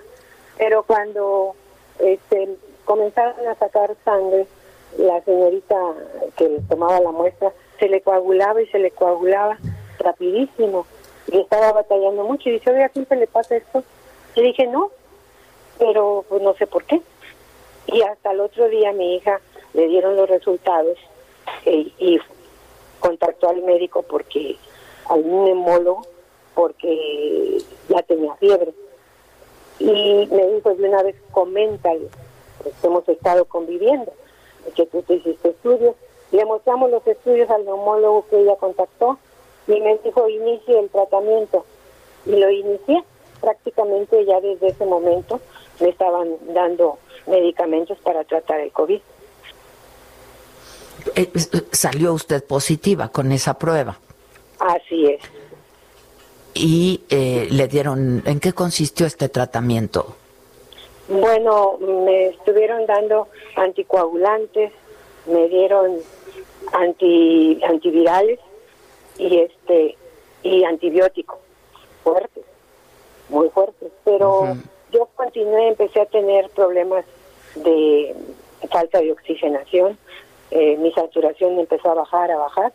Y como hace tiempo yo tuve un problema eh, de mis pulmones que es congénito, este, padezco broncomalacia. Entonces, yo tengo aquí en casa un concentrador de oxígeno y me lo puse, pero aún así yo seguía sintiendo mucha falta de oxígeno, mucha agitación y empezó la fiebre. Me comuniqué entonces a México con el médico que a mí me trata, que por cierto le mando un saludo porque es un magnífico médico, el doctor Juvenal Franco Granillo, y le comenté y me dijo de inmediato, se tiene que venir, se tiene que venir, y pero estamos llenos, me dijo. El hospital está saturado y tengo lista de espera. Y me dijo, la voy a anotar y cuando haya lugar le van a llamar y se viene de inmediato. Y así lo hice. Yo tuve que irme a dormir a una a, la parte donde tenemos una caminadora de parte de la casa, su casa, este, porque mis hijos preocupados mandaron a, contratar a una una empresa que viniera a sanitizar por toda la casa y vinieron, pero a mí me provocó una reacción alérgica tremenda y me cerró los bronquios y no podía entrar a la casa, la casa de ustedes, porque se me no podía respirar. Me daban accesos de tos muy fuertes. Y yo pensando que era la alergia, que sí lo era, pero ya combinada con los síntomas del COVID. Y, y empecé a, me, tuve que adaptar a irme a dormir y a quedarme ahí este, como enclaustrada en la parte donde se encuentra la caminadora, la una bicicleta fija, porque adapté la caminadora como cama para poder dormir sin problemas de acceso de tos. Cuando a mí me llamaron del hospital, este, dos días después de que me había comunicado, me tuve que ir, pero en una ambulancia, porque yo ya no podía estar sin oxígeno. No podía. Tenía que ir, este, yo vivo en Puerto Rica, Veracruz, y pues todo el trayecto del viaje, ¿cómo me iba sin oxígeno? no hubiese podido llegar viva. Entonces contratamos un, una ambulancia, la contactamos para poderme ir con oxígeno todo el trayecto. Yo llegué muy mal al hospital. Ya, aparte de los problemas del COVID, mi problema de, mis pulmones de los y la altura, la altura de México, este, todo me, todo me provocó una crisis hipertensiva y una crisis de muy baja saturación, que yo llegué a urgencias y ya no salí del hospital. ¿Con qué saturación llegó? Con 81, 80, 79. sí, baja. Sí, este, y sí, me tuvieron que, a los días me tuvieron que intubar pero eh, de esa parte, así como que a uno el cerebro le borra todo eso. no tiene recuerdo. Solamente sé que me preguntaba el médico que si que me iban a entubar, que si yo lo permitía, y yo les decía que no, porque pues yo veía en la tele que decían que después de la intubación eh, se complicaba todo y la gente por lo regular se moría. Y yo no me quería morir, obvio. Pues no, pues no. pero a mi negativa le hablaron a mi hija, el médico, que ella fue una de mis hijas que fue conmigo y estaba allá en México pendiente de, de todo lo que los médicos le informaban, porque pues esta enfermedad es de soledad. De Uno- soledad. Uno entra al hospital y ya no ves ni tienes contacto con tu familia, por lo peligroso de la infección. Del contagio, sí. Así es. Entonces, pues le preguntaron a ella que si ella podía autorizar y le explicaron el por qué. El médico le explicó que, que mi cuerpo aún estaba, estaba fuerte y que yo estaba haciendo un gran esfuerzo por respirar y que me estaba agotando. Y él quería quitarme ese esfuerzo por respirar haciendo la intubación y aprovechar todavía la fortaleza de mi organismo para combatir la infección. Y entonces, ante esa explicación tan clara, porque la, la neumonía pues estaba avanzando muy rápido, y, y, y ante esa explicación mi hija accedió, y no sin antes después, mejor dicho después, de enfrentarse a toda la familia, mi esposa, mis demás hijos, que le decían, ¿por qué permitiste? ¿Le va a pasar algo a mi mamá? Ay, no.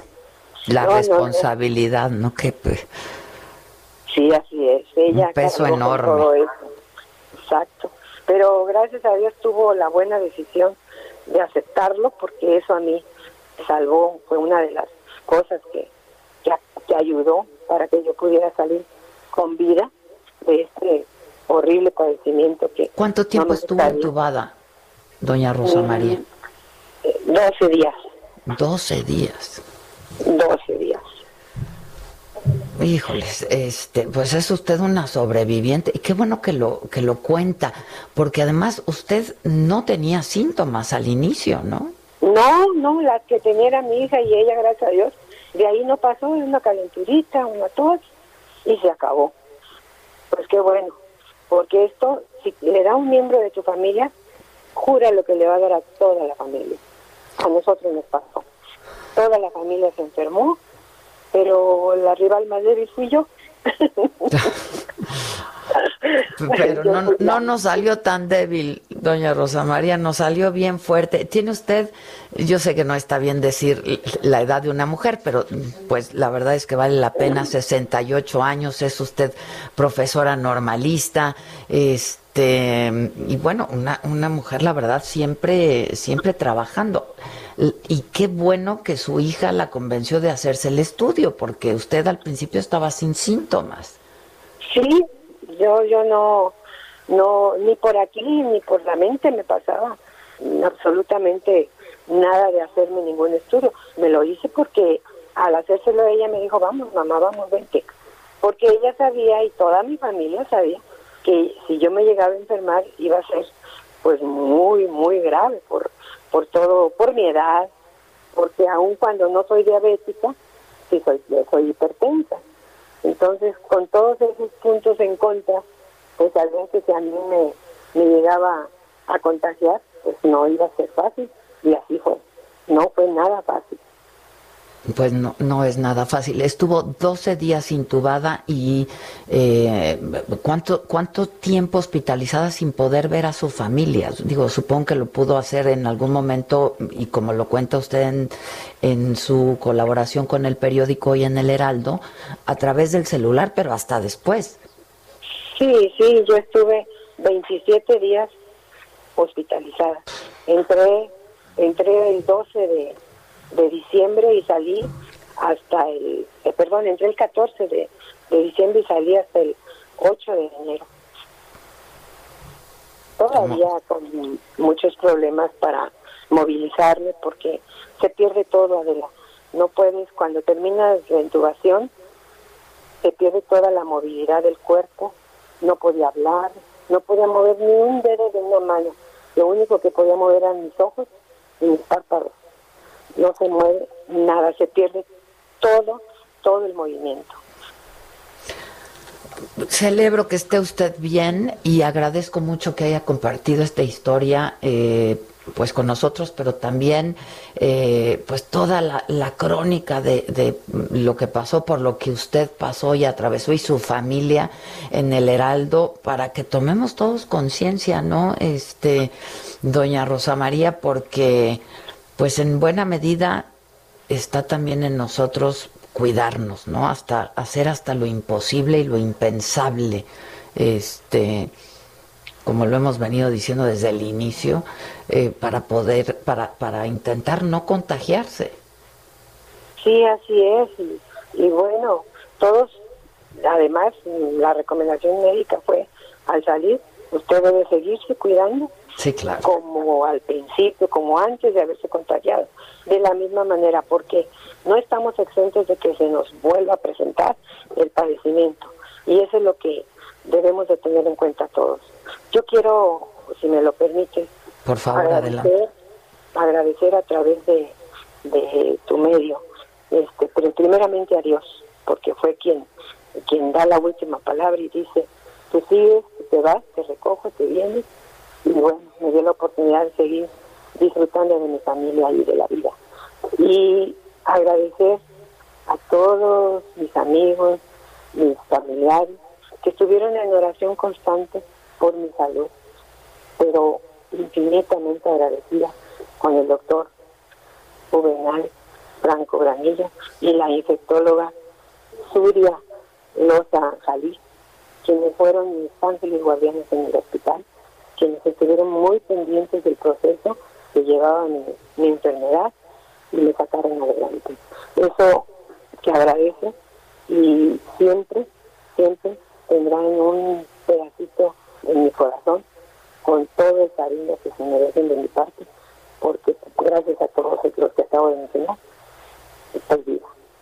Gracias a las enfermeras, perdón, gracias No, no. a los familiares, gracias a las coordinadoras de a los médicos residentes, todos, con todo el peligro que representa para ellos estarnos cuidando y monitoreando nuestra salud, porque es su trabajo, pero también se arriesgan a verla. Y por ellos y por toda la familia nuestra, de cada uno de nosotros, por nuestros compatriotas, tenemos que poner de nuestra parte para cuidarnos. Cuidarnos todos, usar el cubrebocas y eso es lo más recomendable, pues usémoslo. Creo que es lo menos que podemos hacer. Las familias de todo el sector salud lo están resintiendo y nosotros, al parecer muchos, no ponemos nada de nuestra parte para apoyarlos, porque ellos están en el frente de la batalla y están sufriendo mucho las consecuencias y hemos tenido muchos decesos en el sector salud. Creo que lo mínimo que debemos hacer es cuidarnos, cuidarnos por el bien de todos. Tiene usted toda la razón. Usted siga cuidándose mucho y de verdad qué bueno que eh, nos alegra mucho que esté en franca, franca mejoría. Sígase cuidando mucho y le mandamos un abrazo desde aquí y de verdad quienes puedan lean esta colaboración de la señora Rosa María Ayala, este testimonio de lo que atravesó una vez que fue diagnosticada con COVID hasta el día de hoy en el Heraldo no tiene desperdicio. Le mando un abrazo. Muchas gracias. Cuídese. Muchas mucho. gracias. Igualmente, Mucha- un al contrario, gracias. Es que lo dijo ella, la enfermedad de la soledad, y es lo que hemos estado diciendo tanto, ¿no? Qué crónica. Qué cosa, ¿no? Pues sí. Híjole. Ay, ¿Y qué tal? Mientras tanto, así se inauguró este domingo la Serie del Caribe en Mazatlán, la serie de béisbol. En un estadio sin sana distancia. Oye, ¿qué va a pasar Ni con el Super Bowl? cuidado. Ya va a ser. El próximo fin, ¿no? Sí se va a hacer, pero ¿con, con qué, con qué, ¿Con qué capacidad? aforo? Ajá. La verdad no sé, pero Yo voy a revisar todo eso para... ¿no? Sí, para... Gina Holguín está allá. Le... Porque Hay ya que es, nos ¿no? cuente. Es esta semana. Sí, el Es domingo. el domingo. Que, que nos cuente ella, le voy a escribir. Porque está allá, porque va a cubrirlo para Televisa Deportes. Pues que entre y nos cuente. Pues sí, que nos cuente. Ok, sí, dile, ¿no? Sí. Órale, dile. Este, ay, pinche reina, estás viendo y no ves de ver. Hijo, sí se tiene que hablar contigo, porque aparte está nublado, está bien difícil hoy. Está difícil. pero- Hola a todas, buenos días y todos. ¿Cómo están? ¿Todo bien? Oh, todo mal, hija, pues no, no, no sé qué decirte. Cafecito caliente y vámonos para arriba. Es todo lo que necesitamos. Yo ahorita ya me estoy tomando mi prote, ya entrené, me tocó pierna porque es lunes de pierna. Y pues bueno, me he dado a la tarea de platicarles hoy de semana pasada nos quedamos un poquito con el, me quedé con el pendiente de comentarles sobre los snacks saludables. Estaba contándoles que en nuestro organismo tenemos otras células que se llaman microbiotas. Quiero volver a puntualizar este tema porque es importante, porque eh, la alimentación debe ser eh, lo más natural y de alto valor nutricional posible. Estas microbiotas son las que se encargan del metabolismo, ¿no? De que tengamos un metabolismo eficiente y si no alimentamos bien estas células, pues el funcionamiento de nuestro cuerpo, por más que hagamos ejercicio y por más que intentemos y hagamos dietas, pues no va a suceder, no vamos a obtener los resultados que queremos. Ahora, en este afán y en esta búsqueda que tenemos por eh, buscar los alimentos saludables, también estamos como desesperados por encontrar lo inmediato, lo rápido, decirlo la mano, ya tengo aquí un, un snack, ¿no? Saludable y ojo, ojo, porque estos snacks que nos venden como saludables, la mayoría están llenos de azúcar y de grasas, especialmente de las grasas trans, que son las grasas que no queremos en nuestro organismo y son las que debemos evitar. Entonces, importante siempre tomar en cuenta qué tipo de snacks saludables, entre comillas, estamos eligiendo para nuestro régimen alimenticio. por ejemplo, las barras de energía, las barras de granola, eh, los desayunos, estas barras proteicas que nos venden están hechas en su mayoría con azúcar refinada, eh, llevan procesos químicos muy agresivos y sobre todo Ojo con este dato, porque nos las venden como hechas con aceite vegetal. ¿Qué pasa cuando escuchamos aceite vegetal? Ah, no, pues ya, decimos ya fregué, aceite vegetal, es saludable, no me va a pasar nada, aquí no hay grasa, no. Debo decirles que no necesariamente el aceite vegetal es un, es un aceite saludable, desafortunadamente pues bueno, sabemos que los aceites vegetales están extraídos del aguacate, de las nueces, de la canola, los más comunes, del cártamo, girasol, la jonjolí, cacahuate, qué sé yo. Pero ojo, que para elaborar estos aceites, aunque están extraídos de semillas, estas semillas son sometidas a un, a un procesamiento que involucra una utilización de disolventes tóxicos y que contaminan el aceite y eliminan estos nutrientes que ya están contenidos en la semilla. Entonces, ¿qué pasa? Que este proceso artificial da lugar a que se creen grandes cantidades de grasas trans, esta grasa tóxica que les digo que aumenta el riesgo de, muchas enfermedades en nuestro organismo. Entonces, esos aceites vegetales que son ya procesados, que son refinados, ¿por qué? Porque les digo que pasan por procesos químicos muy importantes, incluso les ponen desodorantes para eliminar olores y como son sometidos a altas temperaturas, queman, digamos, eh, así, ¿no? Los nutrientes que tienen estos aceites. Entonces, ah, Reina, no quieres que coma nada, y ahora que voy a comer, entonces ya no puedo comerme mi barrita de granola porque tiene mucho azúcar y mucho aceite vegetal. Bueno, un equilibrio.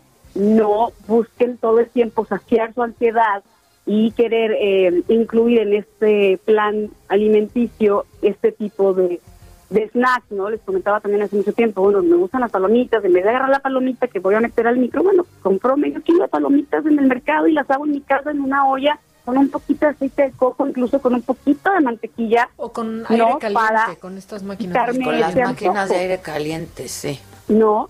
Entonces, podemos echar tantita sal? Claro, poquita sal, el aceite, ah, el aceite de coco, el aceite de girasol es un buen aceite. Ahora, ¿cómo vamos a distinguir estas estas grasas buenas? ¿Cómo sé qué, qué grasa debo consumir? Porque también están de acuerdo que se usa mucho. Que, ah, ¿y cuál es el mejor aceite entonces para cocinar? ¿No? Es como una pregunta eh, muy común. Bueno, fácil. Las grasas buenas, que son las monoinsaturadas y las poliinsaturadas, son las que queremos, que son las que vienen de los frutos secos, de los productos de soya, del cacahuate, del aceite de oliva, de girasol, del salmón, del atún blanco. En muchos pescados incluso están incluidos estas poliinsaturadas y monoinsaturadas. A simple vista, ¿cómo hago? ¿Cómo sé elegir qué voy a comer? Las grasas saturadas, que, no, que son las que no queremos, son sólidas a temperatura ambiente. Y las insaturadas. impacto es ver eso en un sartén, ¿eh? Por cierto.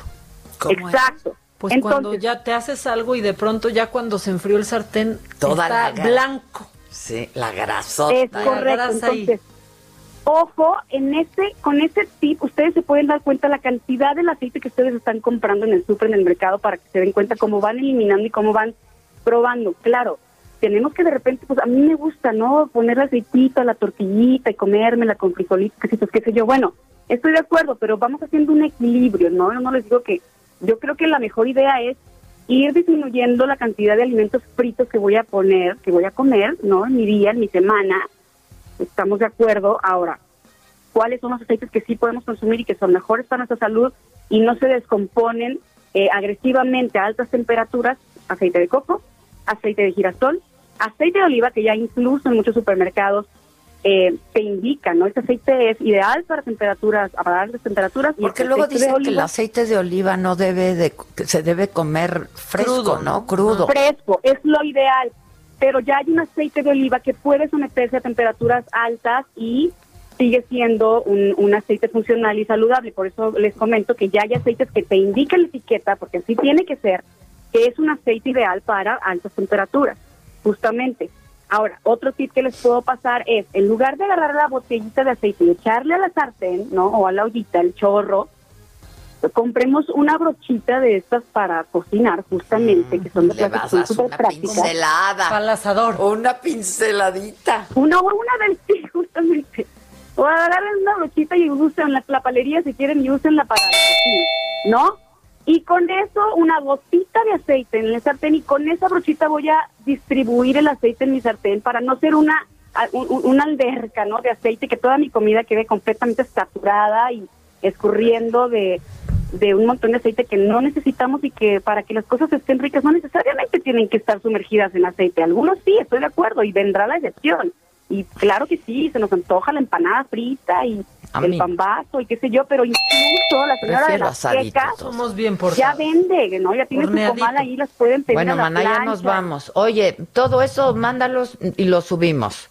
Claro que sí. y se te los seguimos mando en tus espero. redes, Reina López. Reina López en X, ahí los espero. Feliz semana, las quiero. Igualmente. Gracias. Yo estoy en traje de carácter porque acabando voy a reanudar Pilates después de dos meses, ¿eh? No sé cómo me va a ir, les cuento mañana. Suerte con eso. Gracias. Esto fue Me lo dijo Adela con Adela Micha por Heraldo Radio.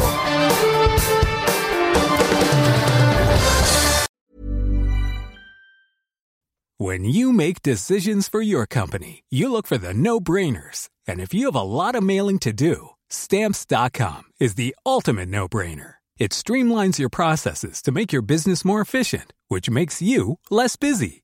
Mail checks, invoices, legal documents, and everything you need to keep your business running with stamps.com.